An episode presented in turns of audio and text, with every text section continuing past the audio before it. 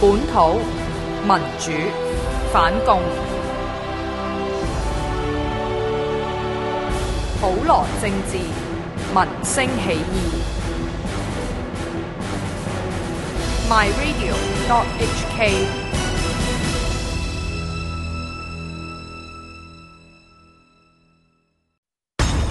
普羅政治學院將於二零一六年全力推動公投制憲運動，現於二零一六年三月三十一日舉行公投制憲運動籌款晚宴，VIP 席一席十二位，每席三萬元，一位席券二千五百元；普通席一席十二位，每席七千二百元，一位席券每位六百元。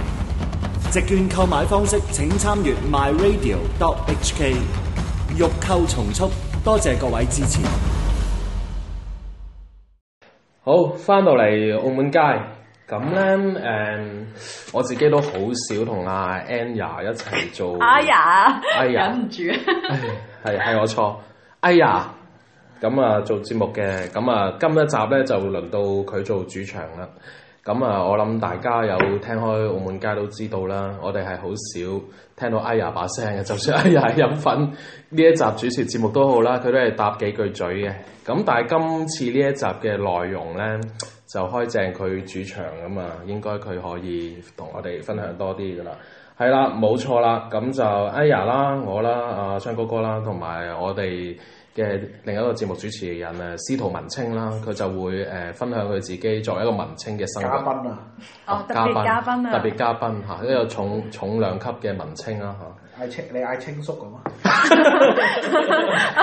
清叔，我係哋唔可以變搞笑節目啊，翻返嚟啊！啊，我哋我哋我哋係比較文靜一啲嘅，好藝文藝文啲啊係係咪好好藝文嘅，我哋今一集係啦。好喂，咁點解 Aya 同文青有咩關係咧？咁我哋要先探討下先啊。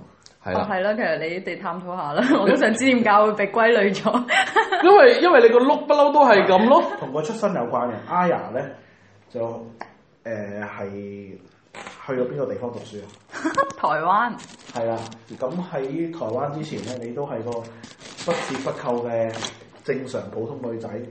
點解去完台灣翻嚟之後咧，無論你嘅思想外表都變成一個誒點講啊？誒、其實嗰邊係唔係一個叫做同你改造咗咧，有個係咯流程，咁啊變咗你無論衣着、思言、行為都變成一個文青咧。吓，我覺得你哋政治不正確。 睇下先，唔係因為我去咗台灣而而家呢個碌咯，係嘛？而啊去之前都係嘅，本來其實我覺得每個人都有個誒咩、埋藏喺心底裏面一棵小種子噶嘛，你經過時間去將佢萌芽然之後， 長成一棵小幼苗咁嗱樣。各位聽到啦，咁樣講嘢嘅 style 仲唔係文青，所以我同埋阿司徒文青咧都係看到 啦。嗱咁咁樣樣嘅，其實我哋今集咧主要都係想講翻文青呢一個 style，同埋好多人成日都講偽文青啊嗯咁樣樣，漸漸咧喺啲社交網站變成一種好似生活態度，好多人去跟咁樣樣。但係誒、嗯我哋開麥之前其實都討論過，根本上真文青同假文青之間嘅分別係好大嘅。真正嘅文青未必係大家想象之中咁樣樣嗯嘅。咁啊、我覺得都真係好值得講啦。難得我哋有啲真文青坐喺度。 阿昌哥哥係真文青嚟嘅，誒我係偽文青嚟嘅啫。嗱，我呢種文青咧就叫文身青年，我由 pat pat 咧至到去心口咧都紋咗啲嘢喺度嘅。唔啊得，你要分翻開啊！阿阿阿阿青叔今日即係係呢個文青青 年，你咧就係真文青，我就係偽文青咁樣正先所。謂滾滾長江東逝水，浪花淘盡英雄。咁樣好咧坐得喺度嘅，當然都係英雄。是非全拜轉頭空。誒、好，翻返嚟先。啊阿昌嗰個唱腔幾幾幾咁押韻，幾好聽係嘛？咁啊，昌哥咧，佢真係文青嚟嘅，因為佢咧閒時冇嘢做咧，就係喺嗰啲誒大夾巢啊、雀仔園啊嗰啲咧，喺下面咧就拉起個二胡咧就賣唱啊。哦，咁我都係啦，我閒時咧就提住個籠咧養下雀咁 樣，都算係嘛？係啦，去去龍嘅酒樓噶嘛，係 嘛？唔使，我屋企樓下有棵樹，我見到啲阿叔成全部都掛晒喺度。喂，咁我哋咧就定義下啦，即係係咪先？乜嘢其實文青啊，由外到內，再由內去外。我哋首先講外先，愛哦啊外表點樣可以去去證明啊？或者有冇啲咩文青嘅憑據咧？係啦，或者即係大家覺得哇文青係咩樣嘅咧？啊，哎呀，你可唔可以講下啲特點啊？男又好，阿女盧又好，廣仲隊長啦，但係停講信點啊？盧廣仲我老講 做啊，又係一喎。個好好好一講就應該好有形象嘅一個請問代表啦。盧廣仲是何許人也？對啊，對啊，對啊，對啊！ 哎呀，你要移民台灣，你要了解一下台灣嘅嗱，文冇冇化。咁啊，或者你話俾佢聽衣着係點啊？係啊 誒、，首先咧，不論男女都係齊音， 啊齊音齊音㗎。即係八兩金頭。誒、好少少啦，因為個樣嘅問題啩。係係啦，跟住呢個恤衫啦，係。然之後吊是腳否需要格仔咧？啊，都得格仔格仔比較電電車林 啲。係啦係啦，宅其男啊，讀實 L 其 C 實嘅可以，仔。其實可以麻質啦、直條啦，或者其他比較淺色嘅啊，嘢。我想講涼鞋都多啊！人我中唔意。係唔係啊，係我要由新跟住到褲先，哦褲新啦先條嚇褲啦，啱啱係恤衫啦嗯，條褲咧要吊腳，吊係腳，要露出腳眼，嗯，係之後咧係着帆布鞋， 唔係涼誒、鞋。會唔會格仔褲咧多唔多啊？女啊可能花褲咧或者 salon 咧係咪？女可能着裙啦，係咪啊？啊長裙，總之係長裙，係見唔到大腿小腿嘅長裙，可以嘅，係啦，係啦，或者但係都係見腳眼嘅共通點就係、係啦，因為腳眼係最性感㗎，誒同埋會誒、隨身孭住嗰啲咩 Lomo 機啊、菲林機係啦，啊，單你鏡點咁點樣。解隻眼係最性感咧？你可唔可以講下？啊，我個人覺得係。唔係即係呢一類新聞覺得係啦，總有之冇人會對住隻眼嚟到去？誒得得得得，嗱我哋我哋我哋今我哋今集咧係好阿清有叔文返化嚟深度嘅，清 我叔好，我我好有修養，你聽我嗱講嗱嗱。完全冇撚到個粗口係咪先？啊 係咪咁講自我安慰你想講係啊，咪係？咯，咁係咪冇冇係咯腳眼喎？腳有眼喎嗱，我即係啲人你話喂暖胸啊、暖腿啊嗰啲就話啫，未聽過人暖腳眼嚇嘅。！但係我覺得所攞以嚟一定啜要啊，所以一定要吊腳嘅喎，即係一定要露出個腳眼。點解咧？哎呀， 我哋現場觀眾有啲不規矩嘅行為。嗱，我哋我哋今集咧好藝文嘅嚇係，我我我出黃 牌。啊，唔係講翻先嚇，冇啊，即係個人覺得㗎啫喎。即係即係你嗯問我，我會覺得一定要露腳眼咯。唔係即係佢嗱，即係我用翻文青嘅通啦，即係唔係一啲性徵咧先至叫性感啊，係一啲好平常嘅身體係啊，部等位於有咧啲人好中意誒迷戀戴眼鏡嘅係人咯，一樣咯，即係嗰樣嘢，佢覺得戴眼鏡，即係一定要黑即係色好似粗框嘅以眼鏡高咁登仔喺嗰度，我打 J，我唔係 J 你嘅，我係 J 你嘅才華，係咪啊？係啦，好類似高深啊即係我我 係即係我覺得你嘅才華，你嘅氣質係好性感，係好有仙氣 嘅。係咪咁講咧？我一聞到你嗰陣嘅才華嗰陣，除我就扯旗啊！我就我就我就我就已經有有反應啦，係咪？啊係咪？係咪要咁啊嗱嗱咁樣樣啦，誒衣着上邊咧，可能一年四季都差唔多。佢大熱天時都着長袖衫喎，係咪有啲咁嘅情況啊有？啲人大天時都着短袖衫添，啊大大冬天 時，係冬天哎就着短大冬袖，天啊 時夏天就着長我一袖，年四季都係着恤衫，其實係我都唔着底衫，跟住戴到咧成手戒指 啊！呢呢個啊係喎，嗰啲飾物都係喎，飾物有啲咩文青專屬飾物咧？眼鏡咯，粗框眼鏡啦，係咪啊？仲有咧？誒女仔要戴帽，男仔都可以戴喂，我帽都。發覺呢個好多銅做嘅嘢，例如銅做嘅戒指啦，一啲銅同埋木撈埋。係咪因為同同冇 平？咋？誒藤做嘅手鐲或者係頸鏈啊，或者係一啲誒好稀有嘅石頭啊，文青係唔崇尚金銀嘅，嗯，佢哋係去到銅以上，銀咯，啊銀都 OK。銀都 OK 係啦，唔會金，一定佢哋嗰唔啲銀金，咧都唔係啲反光閃靈靈嘅四條九銀，係自己揼出嚟自己做嘅嗰隨啲時。係古銀啊，嗯，係啊，係黏出嚟嘅，嗯即即係佢哋咧係要有嗰種咧 handmade 啊，有嗰一種咧叫做話係有一種誒、呃即係一啲好細微嘅位咧，都要有啲不規則嘅藝術展示啊。正如佢哋係唔會戴一啲咧好對等符號嘅戒指啊，嗱，同埋咧指甲油咧，一係唔搽嘅完全，一係咧十隻手指唔同色嘅，係咪咁咧？誒， 即刻有 人嗱，即刻有現場觀眾示範咗啦，係啦，指甲油，又唔多覺我喎。唔搽，因為我唔知。 啊嗱，但係你你你都好標準，啊有有個啫喱做做手有個係戒啊，指因為喎。蚊車邊度有假文青啊嘛。係啦，蚊車 邊都係假文青。係啦，咁啊，成個衣着我諗都講晒出嚟。誒，講埋講埋袋袋袋袋袋袋布袋，，布袋，一定要布袋先係文青碌。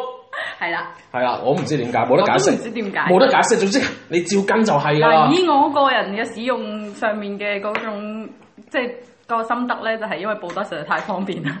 因為無論你點接點揸，用佢嗰陣時揸到一嚿塞埋一嚿又得，攞出嚟攤到第一大，塞好多嘢入去又得，我就真係覺得好正係啦。 布袋真係好得。係啦，即化係妝咧，快啲講埋化妝先。化妝。化妝就係好似冇化妝嘅化妝係咪？係啊，即係最高境界你以為素顏嘅，但係原來化咗三個鐘嘅。點樣化呢啲出嚟嘅咧？我唔知喎， 我化妝過因為 哎你你有冇化妝啊我？有我有我 有。但係我點解從來都唔覺你有化妝？啊咁你可唔可以示範下？其實你係化咗啲乜 㗎？嗱，我哋誤會咗啦，以為咧阿 Aya 佢係好怕醜，面珠燈紅卜卜，你成日化咗妝嘅。係啊係啊係啊！ 其實佢佢搽佢搽嗰啲咩摩羅納英咩 咩藥用雪花膏，雙妹牌嗰啲哦係咪啊，啊雙妹乜噴啲啊，花露水又當係化妝係咪啊？真係唔知喎。花花露水啊好經典啊花露水。誒，其實我記得面珠燈紅卜卜應該有個名，唔記得叫咩名。喂，好少見嗰啲文青咧係誒，即係會係搽眼影啊，跟住黐到啲眼睫毛上下眼睫毛啊，跟住搽翻啲啲框咧，即係啲眼框係搽翻啲白色啊，戴大眼仔好少喎。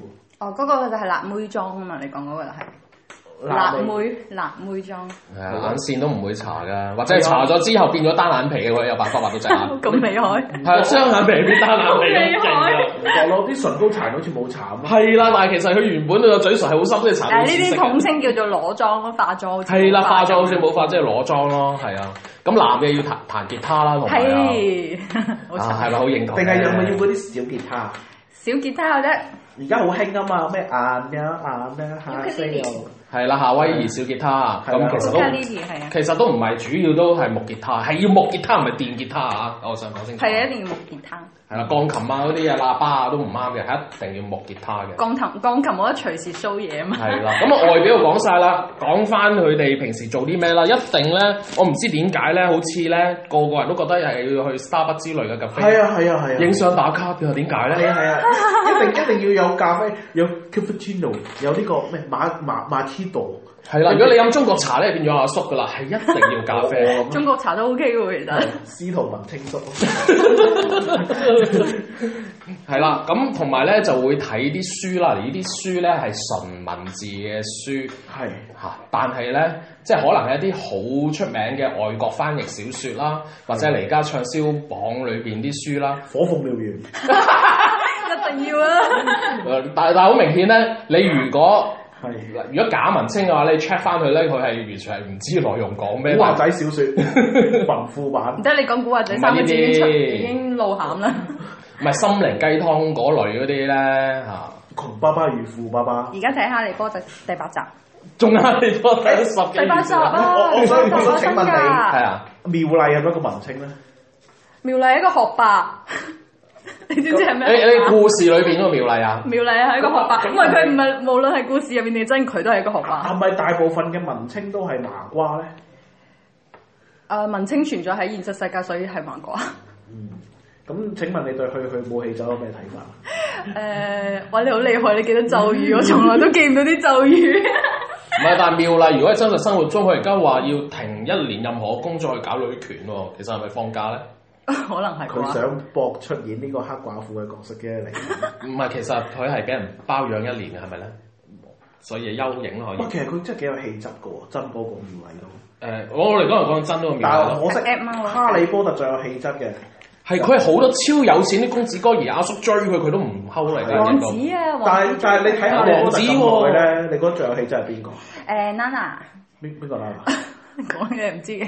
誒、阿哈利入面嗰個同學啊，金色頭髮㗎。哦，係咪後尾俾佢溝咗㗎？冇咯，唔係啊，佢佢佢佢老婆係金嚟啊嘛，唔係啊，哇！你真係背晒嘅喎，成個劇我已本。經唔係好叻嘅。我角色由大戰最新 嗰集，喂誒，但係我覺得係海格叔叔喎。哦，好嘢，好嘢，好嘢！係海格叔叔你好另類，好性格嘅胡鬚，同埋佢雄偉嘅身材。我第一次我第一次去睇配音版，呵淚，跟住叫佢攬住佢嗰下，我唔知點解有種感動到想喊出嚟嘅 感覺，即係每個人心入邊都想有一個海格叔叔咧。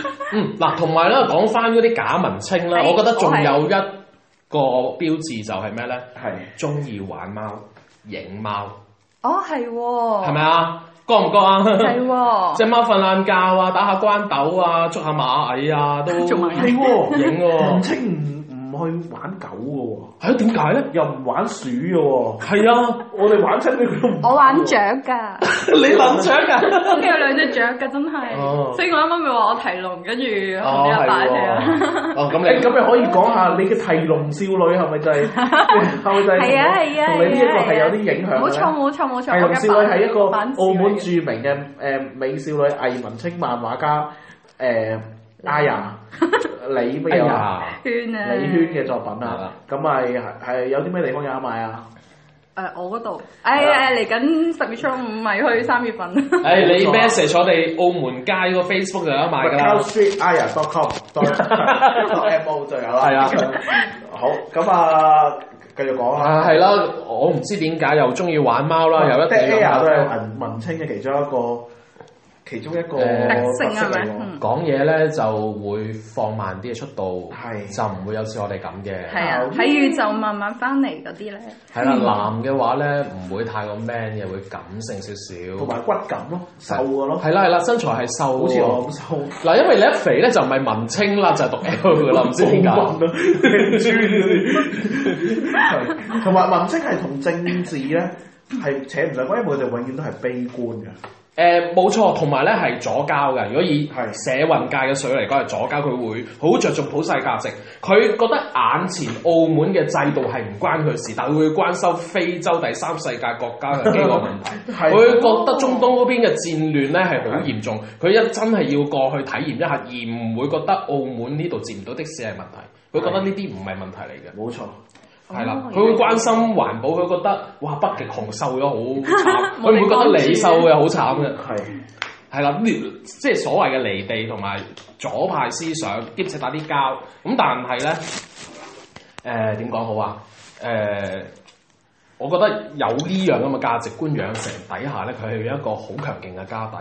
即係生活係無憂嘅，你永遠咧每次問佢咧做個工咧，都係一係失業，一係你講哦嘅你都唔明佢做緊啲乜 係喎嘅。文青好似好窮，但係其實又唔知點解又好似過到生活喎。哇！但係去旅行去南美洲嘅喎，大佬佢佢嗰啲誒可以話去嗰啲咩咩啊咩咩咩去。委內瑞拉啊、玻利維亞嗰啲嗰啊，啲咩咩咩個個沙個沙漠又唔知點樣，最平都去印度啊，同個天一樣色嗰啲咧，係啊跟哦住玻利維又亞跟住又話去嗰啲唔知乜乜叉蘇格蘭邊境定乜嘢嗰啲咩聖誕村嗰度咧睇日落嗰啲咧，幾時係啊？係啊嗰啲，即係佢有有好多呢啲噶嘛，嗯即係唔唔遠唔無聊嗰啲都唔去啊，即係佢佢一定唔會去去台灣啊，去泰國嗰啲玩啊。跟住你以為佢好窮啦，哇！但係你 check 佢啲機票，哇！黐線嘅，即係萬萬聲上到，仲要坐飛機三日三夜喎，大佬即係好似好似誒有個節目主持叫唔知咩森哥嗰個咧，你要去希臘去體驗星矢點樣一步一步。得得得得係得。係上上去嗰個喺個食面度行上去揾佢嘅雅典娜噶嘛，呢啲咪文青咯，呢啲咪真正嘅文青咯，一把年紀係嘛，但係佢仲懷住呢個少年嘅心喎，呢個都係似老讀 L 多啲，中意聖鬥士係嘛？咁啲阿叔中意喎聖鬥士。所以咧你就講出一個一個重點啦，如何文青得來就唔係同讀 L 定義咧？係啦，就係咁樣，咪咪咪要去頭先嘅地方先去。我哋最緊要政治啊，因為我哋今集咧係講到明係唔撚講粗口嘅，所以 讀 L 咧其實係叫讀撚，係讀撚嗱，我冇撚講粗口嘅，係叫讀撚啊。剔手邊做個言字係啊，只不唔係錯過因為今集唔講，所以叫讀 L 係啊。咁而我我 哋都好唔中意，因為讀 L 咧係一百無講起先㗎。誒、高登先嘅，因為佢唔想個撚字俾人哋遮住咗啊嘛。我我哋我哋係 figure 會過濾㗎我哋嘛唔。想係去盲目服從啊！嗱，文青就唔中意服從人哋啊，嗯，係啦，好有性格，個個都個個講嗰個 point 話 A 啱啊咧，佢就你講你改 B，樣嘢咯，即係例如以文青嘅講法，咪叫讀音勁咯。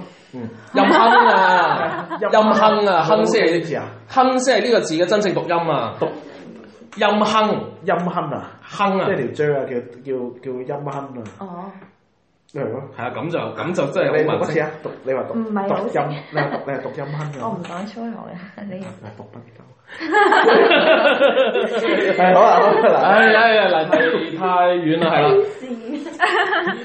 仲有啲乜社交網站 Instagram，佢永遠嗰個 status 咧都係寫一啲似是而非嘅字啦，嗰啲好深情嘅，好心情啦、懶感性啦。嗯周柏豪嗰個咩打爛個玻璃嗰篇就好標準㗎啦，我想 係啦，呢講。個標準。正如我哋嗰啲咯。豬朋狗友身邊個，乾坤正氣在心頭。 呢啲呢啲古惑仔。呢個文青係咪先？嚇，係啊，即係永遠都話啊咁樣樣啊，人生啊，哇落雨我今日覺得相當之悲傷，就如我書本之中那一片書籤一般稀疏爛咁樣。 哇果然係例似呢文啲青啊啦！ 我我唔知啊，永遠都咁感性㗎啦，又唔使食飯，又唔使屙，又唔使煩屋租。佢哋係唔會有呢啲煩惱，佢係見到一隻雀仔飛過，佢就會感悟到啊秋天將會來到。喂，咁嗰啲東方蘋果嗰啲咧，其實有少少文青咧，即係打喺嗰啲風月版咧，咩今朝我與每一個相思啊，咁喂嗰啲算唔算咧？嗰啲嚇？哦，嗱，即係即係誒，係啦，我諗都講過好多大家心目中嘅文青嘅定義㗎啦。啊，或者曾文清啊昌哥哥嚟推介一下文青必備嘅一本書啊咧。文青必備嘅一本書啊，唔講俾你聽住，下一節翻嚟先講。好，下一節再翻嚟講。好啦，咁我哋而家翻到嚟啦，誒，我哋嘅嘉賓有啲咩意見咧？請問嚇，嚇點啊？我哦忙緊㗎。忙緊啊！我好啊，唔阻佢住先，一 《人推介一本你認為心中係文青必讀嘅書。紅樓夢》咯。好，哎呀小姐，我啊，我睇《十二國記》嘅，咩嚟㗎？哎，哎，你用台用台語說，睇魚你你哦，睇一本台灣人，誒是什麼？那個叫做誒扣咩啊？唔識啊！咁咪係啦，你睇開嗰啲都係嗰啲咩 fashion beauty 啊嗰啲係嘛？嗰啲唔係㗎，你街我誠意推介你，香港著名先烈黃毓民先生，我在法庭的自辯。嗯，你就可以睇到一個文青點樣喺香港飽受煎熬嘅情況之下，佢仍然去發明拉布、發明討論區、發明網上電台、發明所有你哋而家包括你哋而家聽緊嘅行街，都係由佢發明啊嘅。嗱咁樣樣啦，誒、除咗頭先講嗰啲經典之外咧，文青好中意一樣嘢，我覺得呢個標準都 OK 嘅。每次文學獎得獎者嗰啲書咧，咁就無啦啦就會變成文青嘅書單之一。你講嗰個陶具具嗰個，陶啊陶你嘅友陶具具啊，唔係唔係唔係陶佢冇出書啊，陶嘟嘟，如果如果你話陶傑嗰啲咧，係哎文青唔入流嘅，喺喺文青角度，或者真假文青都係唔入流敲嘅。波黃迪斯，黃迪斯咧潮潮同港女嘅啫。即係佢係佢係幾廿歲人。嗱基本係邊啲呢？係誒 蔡瀾啊，蔡瀾蔡瀾係食嘢 嘅，嗱，即係要咩啊？米蘭昆德拉啊，生命中不能承受的輕啊哇，村上龍、村上春樹啊，即係至少係呢啲一路向西嗰啲啊。一一一路向西嗰啲咧，又網絡小説嘅啫，係即係永永遠咧係要有一個好純文學嘅 feel，即係至少都要莫言嘅。如果你係要中國作家，一係咧高行健嘅，我我唔知點解嘅，咩？我的左眼戀上右眼嗰啲得唔得啊啊？嗰啲唔得啊，即係你都唔得你由張小行到深雪都唔得。深雪得唔得？唔得，絕對唔深得雪喎，唔入流。深雪佢你睇得明嘅就唔得，睇得明嘅就唔得，係咪 KO 咗你？賣佢 賣樣 噶嘛？文青咪最緊要賣樣先嘅咩？有啲叫偽文青啦，但係偽文青嚟家都跟晒真文青啲書單噶啦。點解咧？因為成品有 list 噶嘛，佢會跟噶嘛。誒咁我問你啦，柏拉圖算唔算文青咧？柏拉圖係算哲學家嘅，但係問題你講啊嘛，哲學家都屬於一個文佢青類啊佢噏嘅嘢你聽睇唔明噶嘛？唉但係佢嗰個年代直頭當埋係科學家兼埋政治添，因為以前嘅哲學咧係全科噶嘛。唔係佢以為係科學咯，係以為嘅咋。係啊，佢都係以為其實係好唔佢佢嗰陣時候誒、地球人嘅觀念係好原始嘅，將科學同哲學係啊係攬埋啊同一樣嘢嘅。，但係而家係佢哋嘅科學就係一個好唔科學嘅事嚟噶嘛。咁如果你咁樣講，其實寫嗰啲埃及神話啊、蘇美講得實話就唔係㗎啦 嘛。嗰啲算唔算係咧？誒、神話咧，基本上都好多都係入咗做文學作品嘅。咁啊佢係借喻嚟噶嘛，其實係，其實可能係當時候政權啊，出咗某一個將軍啊，出咗某一個皇帝啊，將佢神化咗，加好多古靈精怪嘅古仔落去，都有個説法係咁樣樣嘅。嗯，嚇、好啦，咁你覺得喺飛船屋上面又多唔多而家現代嘅飛船屋文青咧？誒應該個個都係啦嘛。係啊啦，個個都係啦。你將個手機嗰個濾鏡教有冇錯 low 模嘅模冇式，錯或者爆光嘅模式，冇錯影下樹、影下太陽、影下凳就係㗎啦。咁要配啲咩字 咧？頭先我哋上一定要繁體字，你哎首先講下先，點解你覺得誒簡體字係唔好我嘅冇咧？覺得簡體字唔好，我冇講啊，我淨係話一定要繁體字咋。咁點解唔可以寫簡體字咧？唔係唔可以啊，不過我係一定要繁體字咁 你啫。你問下我啊，啊，點解點解你覺得要用下誒唔用得呢個簡體字啊因？為簡體字核突咯係嘛，cheap 咯，根本唔係字嚟嘅，鳩寫出嚟嘅。嗯。根本就冇冇簡體字呢樣嘢嘅。即係如果係啊你你認為誒、我問你啊，你認為呢個粵語同普通話，你認為有粵語先有普通話先啊？呢個問題好難答喎，但係我我嗱，你走去我咧，你走我去諗下啲嘅唐詩三百首，你試下用粵語去去朗呢個誦字《床前明月光》，跟住用普通話闖青於江，咁你就你就去你就明白咧，其實咧呢、呢個嶺南文化咧，其實好早期嘅，甚至乎你睇下誒呢個咩啊？嗰陣時咧記唔記得啊？我哋食嗰個滿漢大餐嗰碗麵咧，出面就會有一句噶嘛，呢、個無足令人俗啊，係嘛？無欲令人瘦啊嘛。咁其實咧，好似佢呢啲詩咧，全部咧佢都係用廣東話廣東話粵語寫成，就唔係話廣東話。所以而家咧，即係其實唉，有時睇到佢哋佢哋啲人咧寫簡體字之外咧，去抹殺呢個廣即係粵語文化，其實好悲哀啊！係啊，佢哋話係地方方言啊嘛，佢話鳥語。係佢覺得咧，我哋講嘅廣東話咧，吱吱喳喳會雀仔叫咁樣樣，唔標準嘅冇文化嘅人先講嘅呢啲咁嘅語言，我真係頂唔順。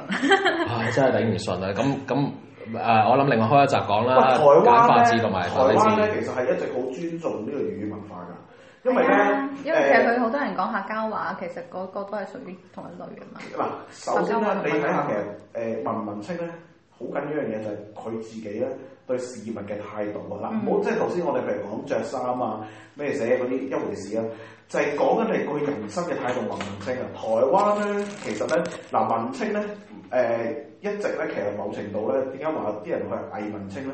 因為文青其實就係某程度上係同氣質掛鈎啊！嗯，即係你作為一個文青，你點都好咧，你都會有翻啲文氣啊，有翻啲氣質，有啲秀氣啊，有啲書卷氣。有深度，唔會咁片面，唔係啊會話即時呢一刻開心唔開心，哈哈哈哈哈！啊正正如你見到咧，譬如好似誒八九十年代周星馳嗰啲戲，嗰啲好無厘頭嘅戲，佢傳去譬如台灣啊，傳去誒、一啲譬如話係誒新加坡嗰啲地方咧，佢哋都會播粵語版嘅。嗯，喺自己大陸睇翻咧，就要夾硬揾翻啲人去配翻係啊音。係啊，做大陸版，但係問題你嗰啲入面嘅笑位啊嗰啲咧，全部你係用國語係表達唔到出嚟噶嘛。係啊，冇錯。跟住咧，另外咧，亦都係因為咁咧，譬如嗰陣時周星馳啊、劉德華咧，譬如你睇《我的少女時代》咧，台灣某程度上係佢哋都會識講啲香港話啊，會講啲香港嘅語方言啊、語言啊，即係佢哋又唔會當你地方方言喎，因為其實佢就會當佢就會覺得粵語係文化，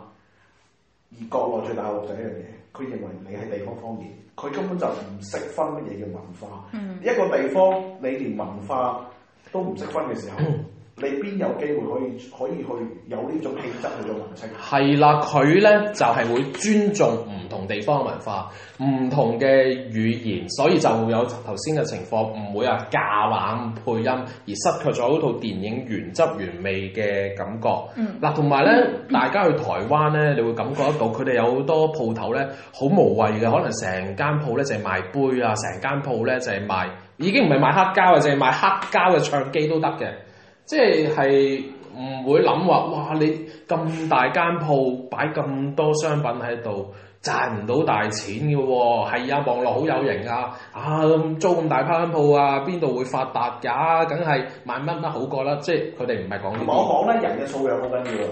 台灣咧嘅書店，你估冇人打書釘咧，一定會有。但係你會發覺台灣人打書釘，第一佢好錫書，佢唔會咧覺得你打書釘嗰本書咧就係接埋起啊點樣啊。第二，我想講一件事，誒、真人真事，台灣人係我係一個窮學生，我冇錢啦，我去嗰度打書釘，或者我去圖書館睇完本書，我睇到個 chapter，跟住我想記翻低做到幾好，於是我擺張書籤落去，跟住下次我再開翻嚟睇。嗯，你喺國內佢哋做嘅做法呢啲係點啊？接書講接書角呢個已經係喺佢哋角度好文青㗎啦。誒，佢哋將書籤仲要係自製嘅葉脈標本，佢哋唔會落書籤㗎啦。唔係我講台灣啊。佢佢哋會睇到個頁，譬如我睇到四廿二頁，成個四廿二頁搣走佢，嚇跟住我下次去到咪四廿頁、四廿三脱頁咯睇翻。嗯，變態。咁嘅唔係變態啊！佢哋係咁噶，所以你睇下咧，譬如喺大陸開書局啲地方咧，甚至你話喂喺喺拱北文華書城嗰啲好慘噶。第一個個睇書咧睇到打等嘅，瞓晒喺地下嘅。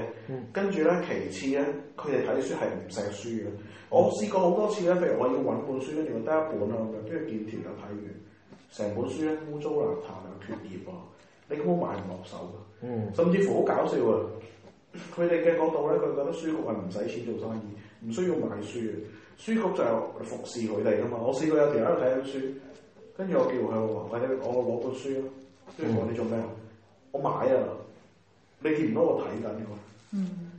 你去買本書，佢拎住本書睇，佢唔肯俾翻你，因為佢話佢睇緊。你認為呢啲事會唔會出現喺台灣身上？嗯誒呃冇、可能，即係佢哋已經去到本末倒置嘅。其實歸根究底咧就係、誒、你做佢哋做唔到文青，其中一個主要原因就係佢哋係尤其是中國啦，啲人咧因自卑而太過自我中心，佢哋已經係喪失咗同人溝通嘅能力，而文青某程度上係藉住文化同埋。誒、呃藝術上嘅交流嚟到去同人係有呢個咧互相溝通，嗯，同埋咧，佢哋咧思考咧係比較有深度嘅。佢哋就一件事情咧係會諗橫跨前後幾千年， 又話揾翻以前會唔會有啲歷史事件同而家啲現象相似咧？未來嘅趨勢咁樣發展落去咧，會有啲乜嘢嘢影響咧？即係唔會話太過諗現在片面，唔會話要威要錢先嘅。佢會諗來龍去脈，同埋咧同唔同科目嘅知識有啲咩關係？佢會諗多咗，係啦，會你哋會覺得係諗多咗。但係起碼佢有個方向。但係佢即係可能會貼近學者啊同埋文化嗰方面去思考，佢又唔會諗利益，唔會諗權力，唔會諗當下咯，佢反而會着重過去同未來嘅事，好得意㗎。但係以前咧，當你大陸咧所有紅衛兵喺度周圍三反五反喺度破壞文化嘅時候，佢哋都覺得自己文青嚟嘅，哦，因為佢哋嘅角度就係破舊去立新啊嘛。嗯，所以嗱，呢個咧其實就係兩個好相反嘅，一個咧就係咧，喂，我透過譬如話誒、即係我透過啦，走去諗多啲唔同嘅嘢啊，去顧全，去睇多啲唔同嘅嘢，嚟到嚟到去去即係得出一個綜合。一個咧就係、我我啲嘢我唔明嘅，唔需要明啦，將佢破壞咗，咁呢個世界冇咗件嘢，咪唔使明咯。咁我咁我咪重新再就一件出嚟咯，咁我咪文清。即係嗰個態度係好唔同啊噶。嗱咁樣樣啦，我又扯翻翻去我哋今次嘅主題啦，偽文青呢個情況啦。香港、澳門咧，我覺得同台灣比咧，係未到呢個咁高 level，但係又未至於話真係搣爛人哋本書呢個情況嘅。但係因為因為香港澳門啲人唔睇書嗱啊嘛，，第一啦，唔睇書啦；第二，佢會覺得台灣嗰種咁嘅氛圍咧，好浪漫、好正、好有型。跟住咧，外表做到足，咁但係佢裏邊即係去睇嗰啲書、聽嗰啲音樂咧，咁但係都係相當之片面或者係扮出嚟嘅。啊暗下睇又係可能係睇日本漫畫啊、打機啊，跟住影相其實都係手機先食，而唔係真係佢好識玩菲林，唔係真係屋企搭個黑房出嚟玩菲林機買個單嘅。反嘅手機殼。係啦係啦係啦，類似啦就係咁樣樣啦。唔係單反都可以買嘅。即係咧會係誒擺到冇唔影冇呢一種咁嘅文化深度，好大原因就係其實香港、澳門係未有呢個土壤嘅，你成個社會嘅氣氛咧都會比較急功近利少或少者。或者應該話香港同埋澳門佢誒唔好嗯係咯係咯，香港同澳門佢嗰個人即係我哋啲人都係會習慣係叫做追潮流咯，佢會係啦將清文青文青呢樣嘢當做一個潮係流，啦咁嗰期興呢樣嘢，咁大家都齊齊音誒黑框眼鏡，跟住恤衫吊腳，哦我我中意吊腳褲， 吊腳褲布鞋咁樣，基基本上呢個係一個潮流嚟嘅因。為型咯，因為潮咯，係啊，所因以為咪大文家青都咯。係啦，因為大家都講緊呢樣嘢，咁所以係一個潮流嚟嘅啫。但係我想話俾你聽，即係哎呀，我我諗你眼見同我眼見真嘅文青咧，又完全另一回好事嚟明顯係啊！我想講真正嘅文青，我個文青嘅標準咧係有文藝創作做出嚟嘅，有一定產量定期嘅，嗯可能係兼職，可能係全職，哦係一個職業嚟嘅，係一個職啊業係嚟喎嘅。，佢哋忘記咗其實你如果你做到文青嘅話，最簡單你要識寫，誒、寫嘢係其中一種技能，音樂啦，即係你識表達自己啊。誒、識表達自己係仲要透過藝術呢一個媒介去表達自己，可係能係書法，可能係舞蹈，可能係拍 video 電影，可能係寫作，可能係相片，乜都得。乜都得，總之係通過藝術創作嚟表達自己啲。人會，總之好簡單講，你係有你嘅作品嘅，你嘅人係生啦係同作品掛鈎嘅。係啊，你係有作品，你可能個作品冇人識，或者係好差，個個都鬧得好，冇質都有量。我想講呢啲你先去可以叫做文青咯。係啊，同埋因為最關鍵嘅就係文青係冇咁多街行嘅，食嘢好求其嘅，然之後係花整日至少係一半嘅時間，甚至乎係七八成嘅時間係搞創作，因為佢係真係中意創作，佢係甩唔到呢鋪 人嘅，係停唔到嘅，係可以長時間一個人俾你哋啲宅男毒撚仲加毒，因為佢嘅溝通就係佢同個作品同個創作去溝通。你啲毒撚，你話喺屋企上網，你都係同人溝通緊啊嘛，同上網同人嗌交，但係佢係同個作品溝通，佢係同一啲未來嘅人，佢覺得自己嘅作品哇破天荒咁嘅你。覺得寫專欄嘅人係咪文青？誒好多種嘅寫專欄嘅人，有啲俾錢揾槍手寫你啱嘅。換佢啊，電影嗰啲啊，你當佢自己寫先哦嘅，算唔算文青？哦，咁呢呢個係對，即係 A C G 呢方面嘅專家啦。嗱，我想啊講寫任何玩具啊，咩寫總之報紙飲食啊、專欄啊呢啲，總之逢係專欄嘅都唔係文青，因為咧，如果你熟嗰飯嘅話，無論係飲食、玩具、電影咩都好咧，基本上咧你只不過係要寫一個嘅所謂嘅評論，或者所寫一個嘅介紹文，你已經有個主體，你冇咗創作。線稿咁樣。即係我譬如嗱，我而家話俾你知，唔係線稿，只不過譬如我而家我誒、iPhone 同埋誒、Android 嘅比較咁樣咁，咁基本上你已經係有咗個 target 誒、iPhone 同 Android，唔代表你係自己去創作 iPhone 同 Android 呢樣嘢出嚟。寫故事、寫文章，如果係創作嘅話咧，嘅難度就係在於你可能一日用十個鐘，但係你只可以當中嘅半個鐘係有靈感，可以寫到一個 chapter。而如果你係寫專欄嘅話，你可能係用十分鐘就已經可以寫完一篇嘅嘢。嗱，引用資料、研究注釋同憑空創作咧係完全唔同嘅。係係啊，創作你要有感情，你要有虛構，亦都要有文筆，又要有創意。但係如果你係寫呢類咁嘅雜文咧，可能係你記憶力好好，攞好多資料，跟住你嘅分析力都好強，頂籠係咁嘅。你變你再叻，你變咗係學者咯。學者同文青咧係近似，但係又另外一種方向嚟㗎咯喎。我想所以講好多人咧，佢以為譬如話誒，佢、係讀書，佢有一個嘅誒、專業資格，誒佢係發表啲論文，或者係佢係寫一啲嘅評論，好似專欄咧，佢就係文青，其實係錯嘅。嗯，誒，同埋嚟家啲專欄，你香港、澳門都係啦，冇稿費嘅係可以。啲人覺得，哇！我有個專欄長期連載，好威喎，咁嘅啫喎。甚至乎請一兩個人咧寫啲自己都唔知寫啲乜，完全係唔睇嘅。所以誒，差唔多風格就得咧，好似呢篇咁樣，你寫多三篇出嚟啦咁啊。係啊，好似呢篇咁啊！嗱，而家好興啊，即係有啲編輯啊，有啲乜嘢咧，去揾新人寫稿咧，啊，你寫啲類似蔡瀾嗰啲嘢咯，係你寫啲好似滔滔嗰啲咁咯，係啊，你佢寫日本拉麵啊，咁咪寫大陸北方刀削面咯。佢寫頭抽，你咪寫下啲醋咯，寫下麻油你咯。好似邊啲咁得㗎啦，唉快啦快快快，聽日交稿啦。咁係啊，第一水嘅麻油提煉出嚟最好味嘅，所以出前一聽咧，嗰包麻油咧就係點點點點點講，得㗎啦咁樣。即係嗱，佢哋忘記咗啊。其實文唔文青咧，最緊要咧，除咗話睇你嗰個寫作或者係你嘅創作力同埋嗰個嘢嘅性質之外，嗰件嘢有冇靈魂咯？而嗰個靈魂係咪你注入去啊？誒，同埋咧，你香港係一個金融中心嚟嘅，全部都炒股炒樓。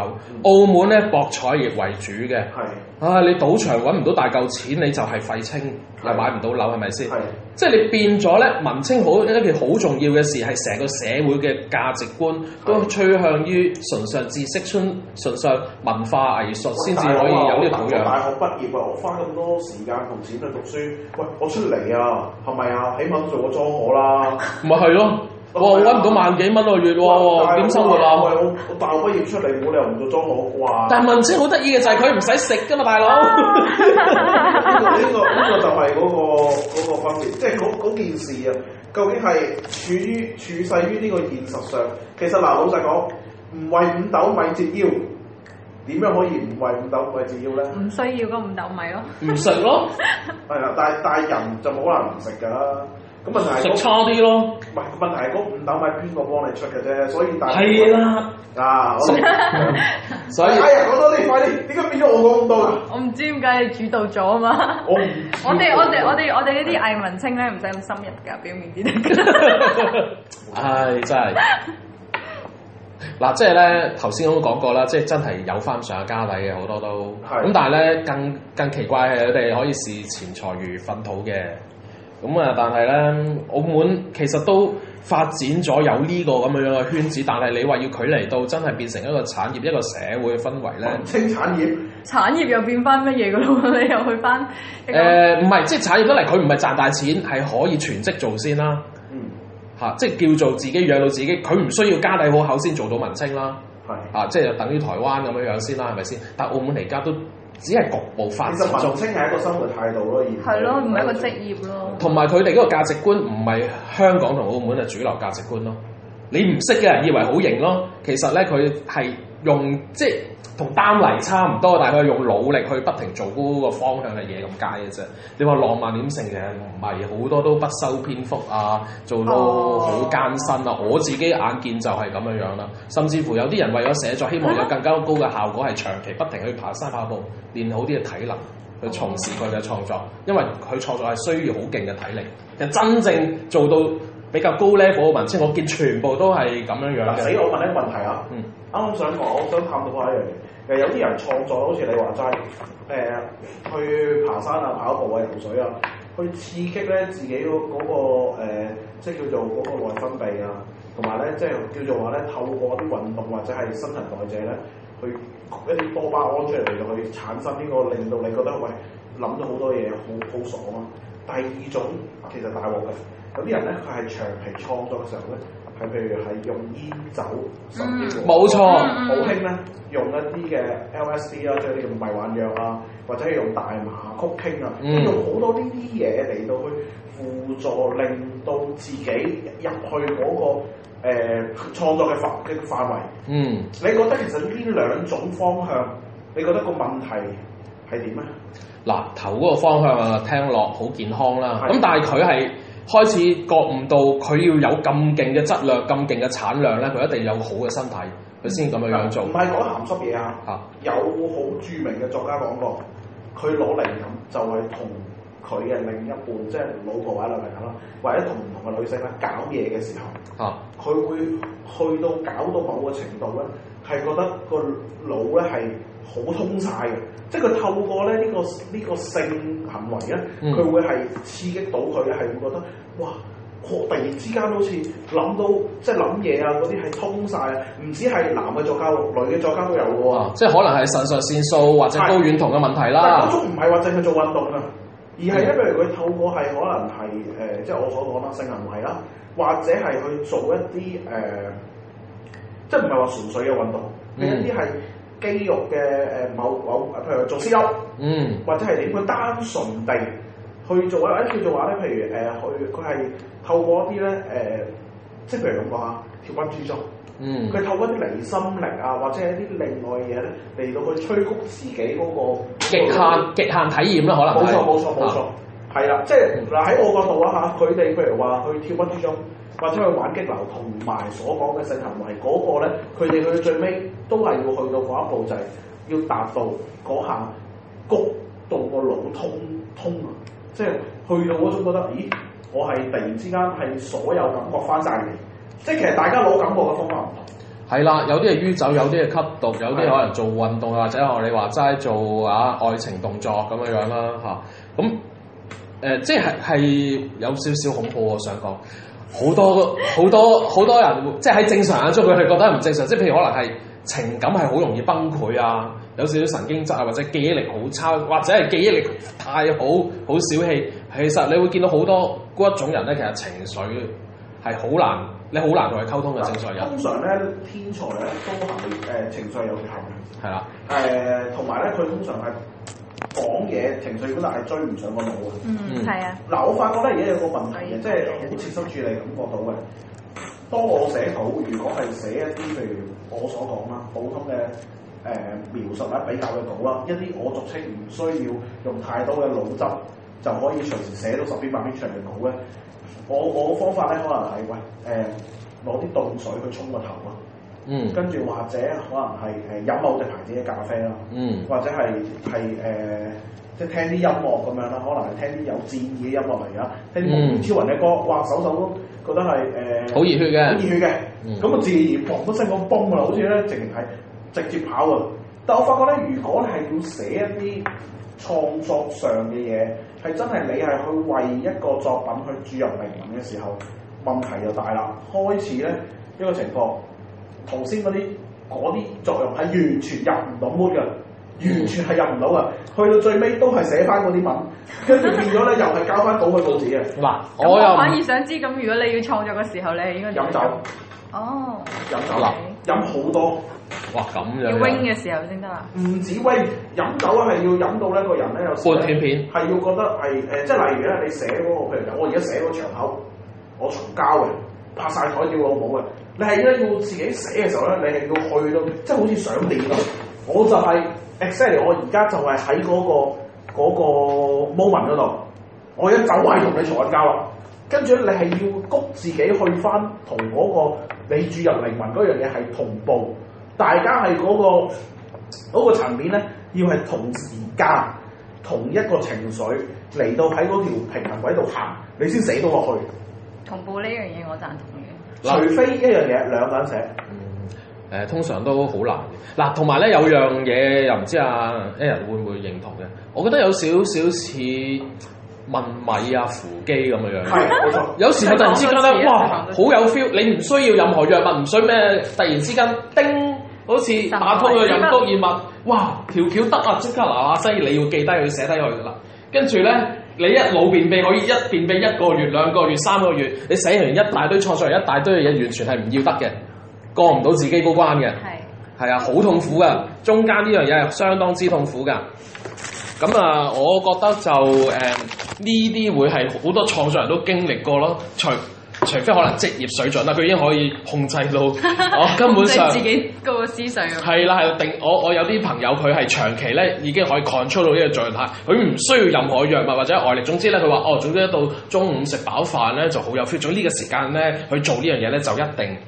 有個質量，佢可以去到咁嘅，即係有啲人係咁嘅，因人而異啦。咁好似鬼上身咁樣，定時定候喎，又係我我其實都想咧誒、即係嗱，可能有啲嘢咧就可能係有啲踩界，不過我照講啦。我試過咧，反而覺得最死嘅最好、最通嘅時候係點樣咧？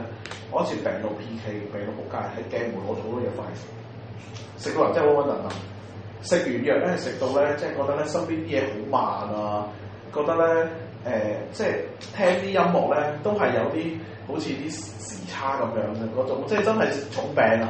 真係咧係嗰啲超重感冒咧，食嗰啲藥食到佢寫明，食完要瞓嗰啲咧，嗯，跟住咧好似倒咧落咗一個一個一個地方，側邊好靜，側邊好靜，冇任何嘅雜念，冇任何嘅思緒，嚟到去左右到你，亦都唔需要開音樂聽，唔使飲咖啡，唔需要飲酒。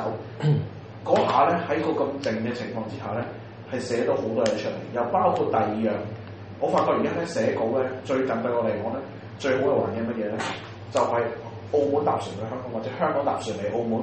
當你困喺架船入面，你冇得走，冇得去做其他嘢，你只可以揀一係瞓覺，一係瞓唔着就去寫稿嘅時候，嗰、個 moment 咧，佢嗰個動作，即係嗰個動能咧，係比正常嘅好似而家咁啊，有部電視啊，有部電腦啊，有啲嘢食啊，有有有有嘢飲啊，有女攬啊，有酒飲啊，喂，差啲同你。嗯，嗱，同埋就我都覺得，如果你真係文青，真係買到錯咗，係真係有頭先啲咁嘅極限體驗，即係你同玩 X game 運動員你差唔多 啦，其實好好好劇烈、好激烈嘅一項事物嚟但但係嘅。我知係唔得嘅，即係例如飲酒呢樣嘢咧，其實係唔得嘅，因為咧誒、譬如你寫一篇嘢或者寫大半篇啊，好似譬如我琴日咁，我寫半篇小説，其實唔多啊，我寫咗一千字多啲，我飲咗兩支兩支差唔多兩支嘅，即係誒七十支嘅，即係嗰啲嗰啲紅酒，咁唔得噶，你你係過到噶會，即係你你自己 feel 到咧係係會好，即係唔值噶，你明我意思啊？嗯，咁我我諗我文青啲啦，我懟綠茶 啫，邊懟綠 茶邊打字 如果如啊！果寫，如果係寫一啲稿或者係一啲純粹好似所所所講咧，譬如啲比較啊、電影啊嗰啲嘢咧，就咁飲咖啡得㗎，或者攞水沖個頭就得㗎。但係逢係要創作、要自己注入靈魂嗰啲嘢咧，成個成個 situation 唔同晒而家發覺。嗯，嗱，其實咧，誒、各位聽眾啦，即係無論你係香港人又好，澳門人都好啦，文青呢個 style，你間唔中愛嚟扮下嘢過癮下咧，咁就好啦。如果你真係正正經經去做一個文青咧，真係要覺悟到，首先你有冇咁嘅家底，你荷包去頂得幾多年？第二，喂，你係咪真係承受得到呢種咁精神壓力先？因為一搞創作咧，你個人咧係好容易歇斯底里，對你自己嘅作品要求咧係越嚟越高。係咁啊，其實係某某個程度嘅精神痛苦，你係要承受，即係誒係一個好大壓力，仲仲大壓力過翻工，但係冇人逼你嗰種先痛苦啊嘛。同埋你你係為咗寫嘢而去睇更加多嘅書啊，嗯，係嗰啊啲可能係啲好無謂嘅書嚟嘅。唔係一定要嘅呢個，你係要不停咁樣去吸收。啊或者咁睇書係一個渠道，你可能用第二種方法去吸收新嘅資訊，或者認識新嘅知識，或者一啲新嘅體驗。譬如話，有啲人真係激到，哇！一年轉兩份工，不停轉工，不停轉工，豐富自己嘅閲歷，去寫唔到嘅題材，係有呢啲咁樣樣嘅人嘅。係啊，或者係畫畫，我一定要環遊 N 咁多個國家，去呢個國家度住得幾窮幾慘幾辛苦都好啦，因為呢個景靚，我呢度一定要 stay 一個月去畫佢嘅森林出嚟。即係好多呢類咁嘅極限體驗，其實係好痛苦嘅。如果你哋純粹話啊上威要有錢又有型嘅話咧，咁其實可以睇聽翻我哋之前講藝文青，即係嗰嗰個 style 跟翻照做都已經好開心噶啦。咁啊，如果你真係做真人青嘅話咧，就誒、呃入咗門之後咧就有心理準備我哋啦。講埋啊，你覺得如果你係文青，你最向往邊個時代咧？嗱，外國好多人咧都話梗係文藝復興啦，嗱，佢哋咧係啦，好啊，就係文女復興你一定生，唔係我一定生存 唔到。佢哋有好多人咧係會譬如啲誒文青或者係崇尚咧，佢哋會係誒呃同 steampunk 掛鈎啦，即係嗯龐克風格啦。第蒸粉二係蒸血糖第二咧係乜嘢咧？誒嗰個美國大蕭條時代。嗯，你係最 enjoy 唔佢嘅係我啊，而係好多人會係好佢啦 enjoy 呢種，即係誒，呃佢哋唔會咧話喂，我我係咪要？反而好少人咧係會 enjoy，譬如話喂好遠古啊，誒、一啲誒、呃古代啊，喂唐朝啊，我中意翻宋朝啊，唔會咁樣嘅。冇咁遠啊。佢哋係啊係啦，佢哋係係比較咧就係、誒、會係沉醉於咧嗰一種咧，即係好似我咁樣啦，我我我就唔會沉醉於咩大蕭條啦，但係我係好沉醉於成個八九十年代嘅。嗯，嗯我我係呢個日本大正時代啊。誒、呃其實係咩嚟？你講下。啊，大正時代啊，就係仲係女仔啱誒日本嘅女仔啱啱可以翻學咧，佢哋唔再着嗰啲好窄身嗰啲和服咧，係下面係裙嗰只係嗯嗰只，跟住佢哋可以翻學。係幾時嘅事？啱啱解放日本嗰啲女性，啊，類似哦唔好問我， 我唔記得大正時代最最特打完第別就二次世界大戰嗰陣維新之後。嗯，一定過咗㗎啦。佢佢如果唔講呢係，個因為應該係最重要係因為佢仲可以多佢仲可以混雜翻一啲傳統，大家仲相信佢哋佢哋咪好多誒、呃鬼神嗰啲學誒嗰啲諗法嘅，嗯包容翻嗰度啦，又有呢個妖怪啦，但係亦都接受緊新思想嘅時候，係啦，女仔亦都可以企出嚟嘅時候，所以呢個係咪好多文青都係處於係嗰、個即係時代同埋社會有所改革啊，同埋係會有一個誒、形式上嘅轉變嘅年代咧？嗯，我諗係因為嗰嗰、個時候。係先可以衝擊到，即係點講啊？即係因為你有啲嘢可以俾你鬧，跟住你哋先可以企出嚟，咁樣佢哋先可以蒲頭咯。唉，咁就係啦。咁我哋其實各自都有自己嘅，即係每個人都有個斷背山，每個人都有個文青嘅空間咁嘛。咁啊 OK，今日你哋講話文青嘅愛情，文青嘅愛情，喂，不如我哋開一集講文青嘅愛情啊！好啦，嗱，哎呀，咁啊，約定你你就要再講多一集文青啦，因為今今一集都係意猶未盡嘅。好，下次我哋翻嚟繼續呢個話題。普羅政治學院將於二零一六年全力推動公投制憲運動，現於二零一六年三月三十一日舉行公投制憲運動籌款晚宴，VIP 席一席十二位，每席三萬元，一位席券二千五百元，普通席一席十二位，每席七千二百元，一位席券每位六百元。席券購買方式請參閱 myradio.hk。